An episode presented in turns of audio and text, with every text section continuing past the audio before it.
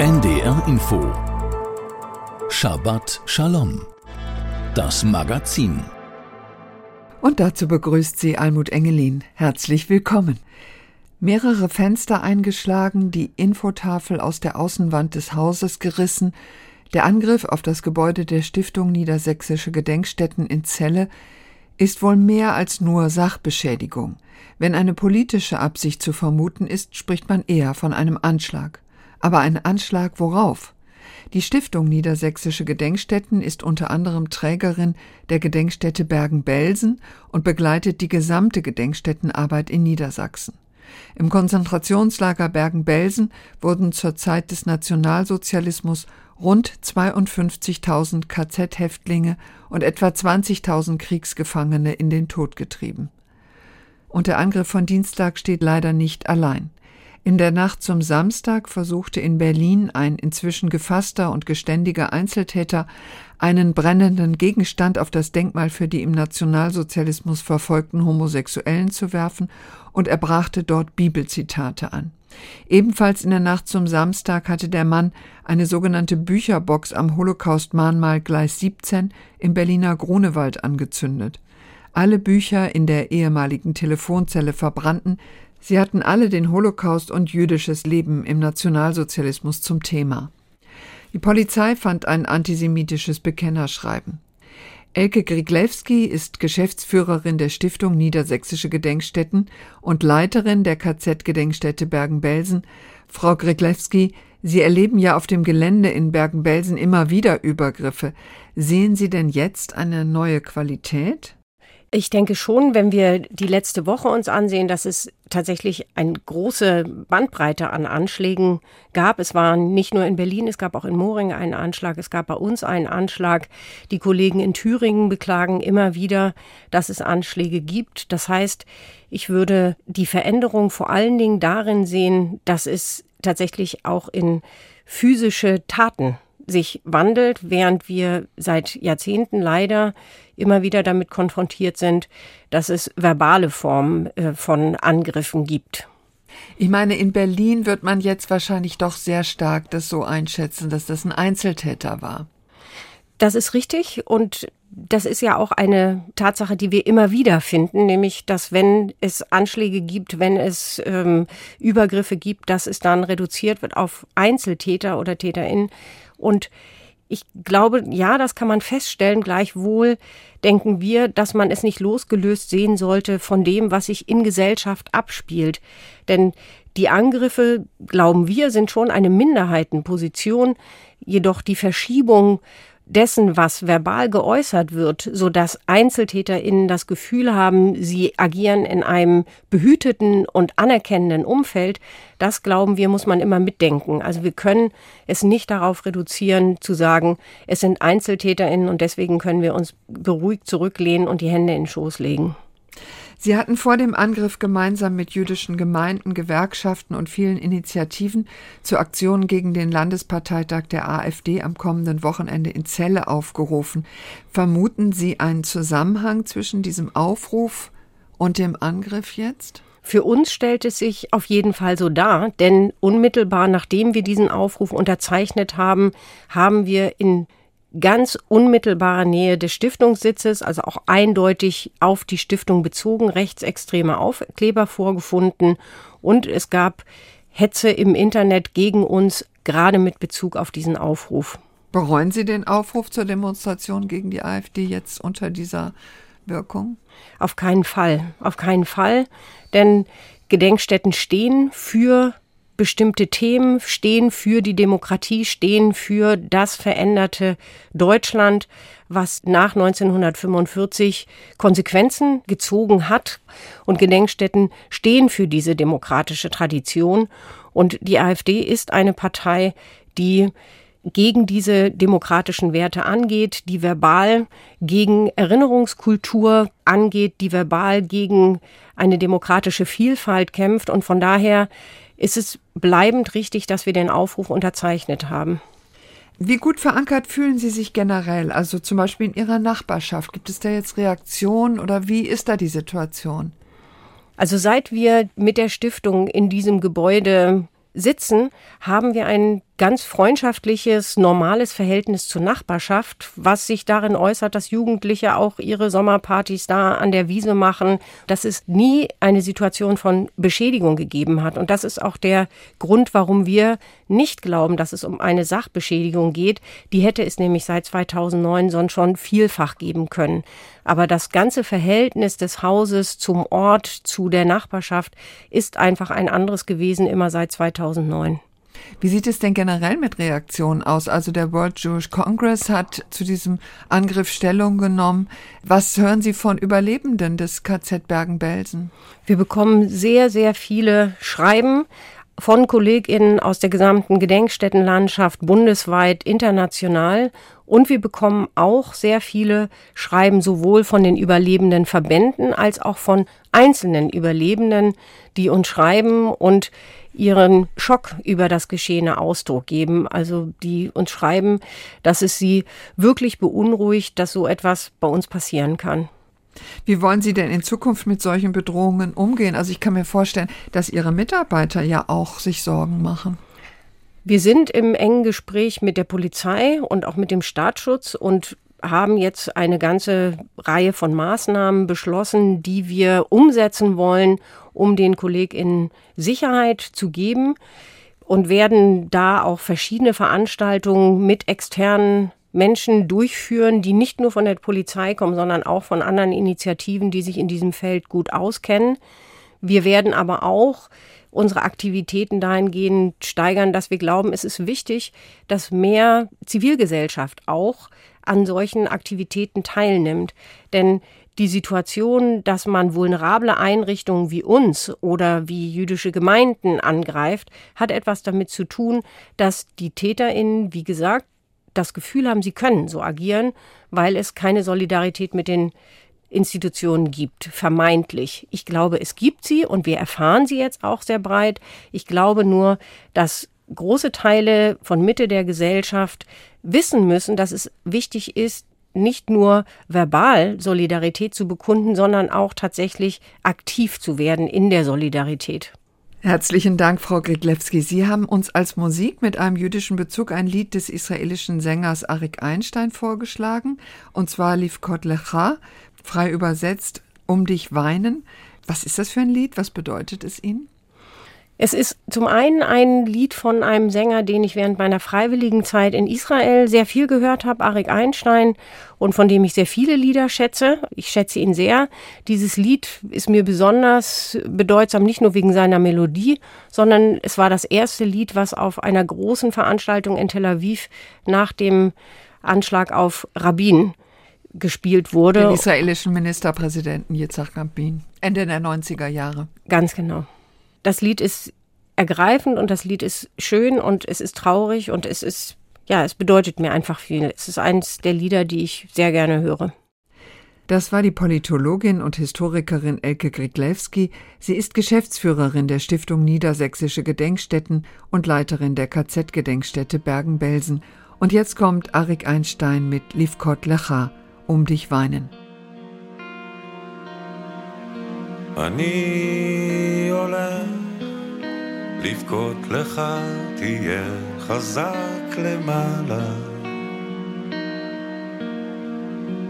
געגועי כמו דלתות שנפתחות בלילה.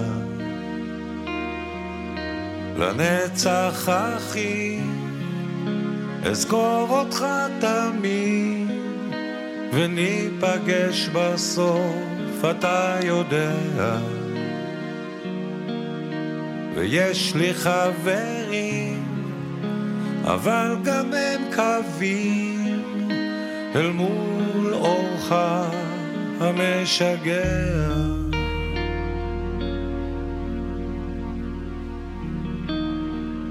כשעצובים הולכים לים, לכן הים מלוח. וזה עצוב שלהחזיר ציוד אפשר, לא געגוע. לנצח אחי, אזכור אותך תמיד, וניפגש בסוף, אתה יודע. ויש לי חברים, אבל גם הם קווים אל מול אורך המשגע. וכמו הגלים, אנחנו מתנפצים אל המזח, אל החיים. וכמו הגלים, אנחנו מתנפצים אל המזח, אל החיים. Lief Gott lecha, um dich weinen. Das war Arik Einstein. 1939 in Tel Aviv geboren, begründete er den israelischen Folkrock und galt ab Mitte der 60er Jahre als der bedeutendste Sänger seines Landes. Einstein war die Verkörperung des neuen, liberalen und säkularen Israel, hieß es in einem Nachruf in Haaretz, als er 2013 starb. Auch in Deutschland hat er bis heute viele jüdische und etliche nichtjüdische Fans. Und nun der Nachrichtenüberblick. Die Europäische Rabbinerkonferenz ist besorgt über den Aufstieg rechtsextremer Parteien in Europa. Ihr Präsident Pinchas Goldschmidt sagte der Deutschen Welle, die Rechtsextremen würden den Holocaust zwar nicht immer leugnen, wohl aber verharmlosen. Ihr Populismus stehe nie für die Lösung von Problemen, sondern mache sie schlimmer. Er erinnerte an den Zweiten Weltkrieg mit zig Millionen ermordeter und getöteter Menschen und zerstörten Ländern. Goldschmidt war seit 1993 Oberrabbiner von Moskau.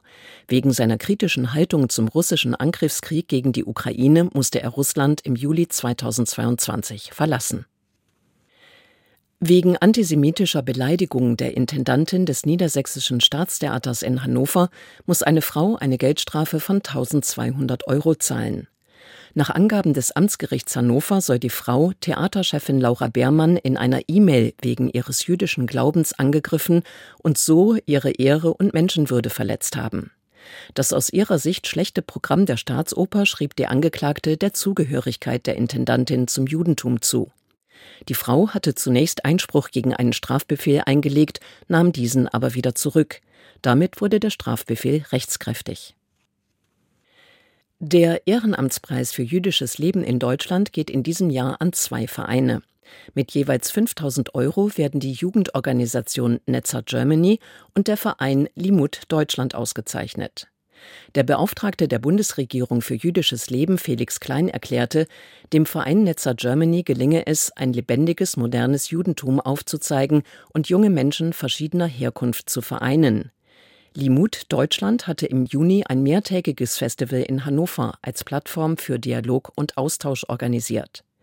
Die Organisation stehe für Offenheit und sei ein wichtiger Multiplikator für die jüdische Gemeinschaft. Klein hatte den Preis im letzten Jahr erstmals ausgelobt. Bürgerschaftliches und ehrenamtliches Engagement sollen damit ausgezeichnet werden. DFB-Präsident Bernd Neuendorf hat nach dem DFB-Pokalaus von Maccabi Berlin den besonderen Charakter des ersten jüdischen Vereins in der Hauptrunde des Wettbewerbs hervorgehoben. Maccabi sei ein Verein, der genau das lebe, was Fußball ausmache. Die Integration von Spielern aus 16 Nationen sei hervorragend. Außerdem sei es wichtig und etwas Besonderes, dass Maccabi als erster jüdischer Verein im DFB-Pokal antreten durfte. Maccabi war mit einer 0 zu 6 Niederlage gegen den Bundesligisten VfL Wolfsburg aus dem Pokal ausgeschieden. Der Kölner Dom soll ein Kunstwerk erhalten, das sich mit dem christlich-jüdischen Verhältnis auseinandersetzt. Dazu wurde ein internationaler Kunstwettbewerb gestartet. Hintergrund ist die jahrelange Diskussion über den Umgang mit judenfeindlichen Kunstwerken in dem Gotteshaus. Die Idee, judenfeindlicher Kunst ein neu geschaffenes Kunstwerk zum jüdisch-christlichen Verhältnis entgegenzusetzen, könnte wegweisend auch für andere Städte werden, sagte der Vizepräsident des Zentralrats der Juden Abraham Lehrer. Das Domkapitel stellte 500.000 Euro für den Wettbewerb zur Verfügung. Soweit die Meldungen. Die Beschneidung männlicher Babys an ihrem achten Lebenstag ist ein fester Bestandteil des Judentums. Alle Männer unter euch sollen an der Vorhaut ihres Gliedes beschnitten werden, zum Zeichen dafür, dass ich mit euch einen Bund geschlossen habe, hat Gott den Israeliten laut dem biblischen ersten Buch Mose geboten. Mit der Beschneidung, hebräisch Brit Milah, gilt der Bund als geschlossen und das Kind ist Teil der jüdischen Gemeinschaft. Seit mehreren Jahren kommt aus den USA ein alternatives Ritual, Brit Shalom oder Friedensbund, eine Art Bund ohne Beschneidung. Auch einige wenige Israelis entscheiden sich für diese Alternative. Mein Kollege Igal Avidan stellt das Ritual vor und hat mit einem israelischen Rabbiner darüber gesprochen. Ein festlicher Raum irgendwo in Frankreich. Der jüdische Vater Viktor, eingehüllt in einen Gebetsschal, hält mit der Hand ein weißes Band in die Luft. Das andere Ende hält seine in weiß gekleidete Partnerin Sarah. In der Mitte schläft ihr Sohn auf dem Schoß seines Paten. Dann schneidet jemand das gespannte Band durch, die Eltern und die Gäste klatschen, Viktor tanzt ausgelassen und Sarah lässt ihren Sohn aus der Flasche saugen. Diese Szene kann man im deutschen Dokumentarfilm Jungenbeschneidung mehr als nur ein kleines Schnitt sehen. Viktor wollte seinem Sohn den Verlust der Vorhaut ersparen, die die sensibelste erogene Zone des Mannes umhüllt. Sarah wiederum fürchtete, dass dem Jungen Schmerz zugefügt wird. Nardi Grön ist ein säkularer humanistischer Rabbiner in Jerusalem. Seine eigenen beiden Söhne hatte beschneiden lassen, vermutlich damit sie in der Schule nicht zu Außenseitern werden, wenn Mitschüler unter der Dusche sehen, dass sie nicht beschnitten sind. Als sie zur Welt kamen, beschlossen ich und meine Frau nur aus gesellschaftlichen Aspekten, sie beschneiden zu lassen. Hätte ich heute entscheiden müssen, wo ich viel mehr darüber weiß, hätte ich zweimal darüber nachgedacht. Meine Frau wäre bestimmt dagegen. Seit 2006 führt Rabbi Nardi Grün verschiedene jüdische Zeremonien durch. Auch die Brit Shalom? Selbstverständlich, aber nur einige Dutzende, weil das Tabu hier in Israel noch stärker ist. Im Vergleich dazu habe ich in demselben Zeitraum über 700 Eheschließungen durchgeführt. Brit bedeutet Vertrag und den sollen zwei Menschen ganz bewusst schließen. Weil dem Neugeborenen die Beschneidung unbewusst ist, findet sie einseitig statt. Stattdessen organisiere ich eine Brit Milim-Zeremonie, einen Bund der Worte, bei der die Familie sich dem Neugeborenen schriftlich verpflichtet, dass es glücklich und gesund aufwächst. Sein Name wird dabei zum ersten Mal ausgerufen. Obwohl die meisten Juden in Israel nicht religiös sind und kein weltliches Gesetz die Beschneidung vorschreibt, lassen rund 97 Prozent der jüdischen Israelis ihre Söhne beschneiden. Warum? Rabbiner Nadi Krön. Weil dieses Thema in Israel ein Tabu ist. Keiner weiß, dass auch ein unbeschnittener jüdisch ist. Zu mir kommen Menschen, die ganz bewusst einen Ersatz zur religiösen Beschneidung wollen. Andere sind Menschen, die keine andere Option für eine Zeremonie fanden, weil ein Elternteil oder beide offiziell als religionslos gelten.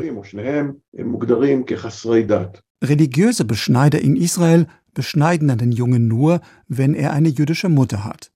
Nur dann ist das Kind nach dem Religionsgesetz jüdisch. Besonders stolz ist Nardi Grün über die Reaktionen der anwesenden religiösen Juden. Die ersten, die mir gleich zum Schluss Yishar Koach oder alle Achtung wünschen, sind religiöse Juden. Sie verstehen, dass ich mich nicht gegen die Religion richte, sondern dass meine Zeremonie positiv ist und dass ich die Tradition den alltäglichen Bedürfnissen anpasse. Nach dem jüdischen Religionsgesetz muss die Beschneidung am achten Tag durchgeführt werden. Eine Verschiebung ist nur aus medizinischen Gründen erlaubt. Verstöße werden nach dem Text in der Bibel im ersten Buch Mose mit der Verbannung aus dem Volk Israel bestraft. In Wirklichkeit aber fragt später keiner nach. Brit Shalom, ein Alternativmodell zur Beschneidung, Igal Avidan stellte es vor. Und das war unsere Sendung Shabbat Shalom mit Almut Engelin am Mikrofon. Hören Sie nun die Auslegung des Wochenabschnitts der Torah, der fünf Bücher Mose, von Rabbiner Paul Moses Strasko von der Online-Synagoge Beit Virtuali. Wie so viele, deren Kindheit von einem Außenseiter-Dasein geprägt war, fühlte ich mich zu Fantasiebüchern hingezogen. Tolkien wurde schon im Alter von acht Jahren zu einem ständigen Begleiter und im frühen Teenageralter trug mein ganzes Bücherregal die Namen seiner Nachfolger. Daneben stand die Kiste, in der sich Würfe mit vier, sechs, acht, zehn, zwölf und zwanzig Seiten befanden, die ich brauchte, um die Welten dieser großen Autoren an Wochenenden mit Dungeons and Dragons auferstehen zu lassen. In der realen Welt der Schule wurde ich gemobbt. In meiner Welt, in der ich einen elfischen Magier spielte, bereitete ich einen Zauber vor, und als ich den Zauber auf die Bande von Orks anwendete, taten meine Freunde so, als hätte ich es tatsächlich getan. Magie und Fantasie bedeuteten Überleben. Natürlich beäugten besorgte Eltern die Bücher mit den seltsamen Einbänden. In einem anderen Buch, im selben Regal, stand der Vers Es soll nicht finden bei dir solcher, der Wahrsagerei treibt und ein Zauberer und Geisterbanner und so weiter. Dieser Widerspruch zwischen religiöser Verpflichtung und meiner Freizeitsgestaltung ärgerte meine Eltern so sehr, dass ich schließlich gezwungen war, meine Würfel zu entsorgen und die Bücher, die ich las, zu verstecken. In der Tat stehen diese Worte aus Parshat Shoftim in meinem Heimatland seit nunmehr Jahrzehnten hinter Bücherverbrennungen wie Harry Potter in den letzten Jahren. Abgesehen davon, dass die Zauberer, die sich diejenigen vorstellen, die diese Bücher verbrennen, aus dem Mittelalter stammen, gibt es ein viel subtileres Problem mit dieser Passage und ihrer scheinbaren Verurteilung des Okkulten. Ein großer Teil von Schoftim beschreibt eine Verfassung sowie eine Gewaltenteilung. Da es sich bei der Bibel um ein altes religiöses Buch handelt, ist es leicht, die Ausgereiftheit des Systems zu vernachlässigen. Noch wichtiger ist, dass man die Polemik die sich hinter einem Großteil dieser Verfassung verbirgt, leicht übersehen kann. Das Problem, abgesehen von offensichtlichen, wenn man Exemplar von Harry Potter ins Feuer wirft, ist, dass man anscheinend bei es soll nicht finden aufhört und dann vergisst zu lesen, dass am Ende des Textes einen Prophet aus deiner Mitte, auf ihn sollt ihr hören, steht. Es folgen detaillierte Hinweise, wie man erkennt, ob ein Prophet wirklich ein Prophet ist, damit wir nicht getäuscht werden. Nach dem König und den Priestern bildeten die Propheten die dritte Säule des Tore-Systems und daraus lassen sich Lehren für uns heute ziehen. Die erste ist die Erkenntnis, wie begrenzt und zynisch unser Umgang mit den heiligen Texten sein kann. Wir wählen Verse aus, die uns dienen, während wir anderen unsere Ängste aufzwingen. Wenn du in jedem heiligen Buch genau hinschaust, kannst du Gründe für ziemlich alles finden, was den zentralen ethischen Grundsätzen dieser Tradition widerspricht. Auf der anderen Seite werden wir alle von dem Bedürfnis angezogen, eine tiefere Wahrheit zu hören. Wenn wir die Magie auf die eine und die Propheten auf die andere Seite stellen, versteht die Tora eines unserer heutigen Probleme. Wir sind bereit, zu jedem zu gehen, der scheinbar Einsicht hat, um wie durch Zauberei zu erfahren, was wir tun sollen. Das prophetische System war kein Versuch, den Lebensunterhalt einer Hexe zu zerstören, sondern es sollte uns vor uns selbst retten. Propheten beanspruchten keine übernatürliche Macht und teilten uns nicht das mit, was wir hören wollten. Stattdessen hörten sie auf die leise Stimme des Universums und sagten uns, was wir hören mussten. Das wirft die Frage auf, ob wir uns vorstellen können, dass wir etwas daraus lernen können, wenn wir heute nur in winzige Räume mit Menschen gehen, die genauso glauben wie wir. Shabbat Shalom.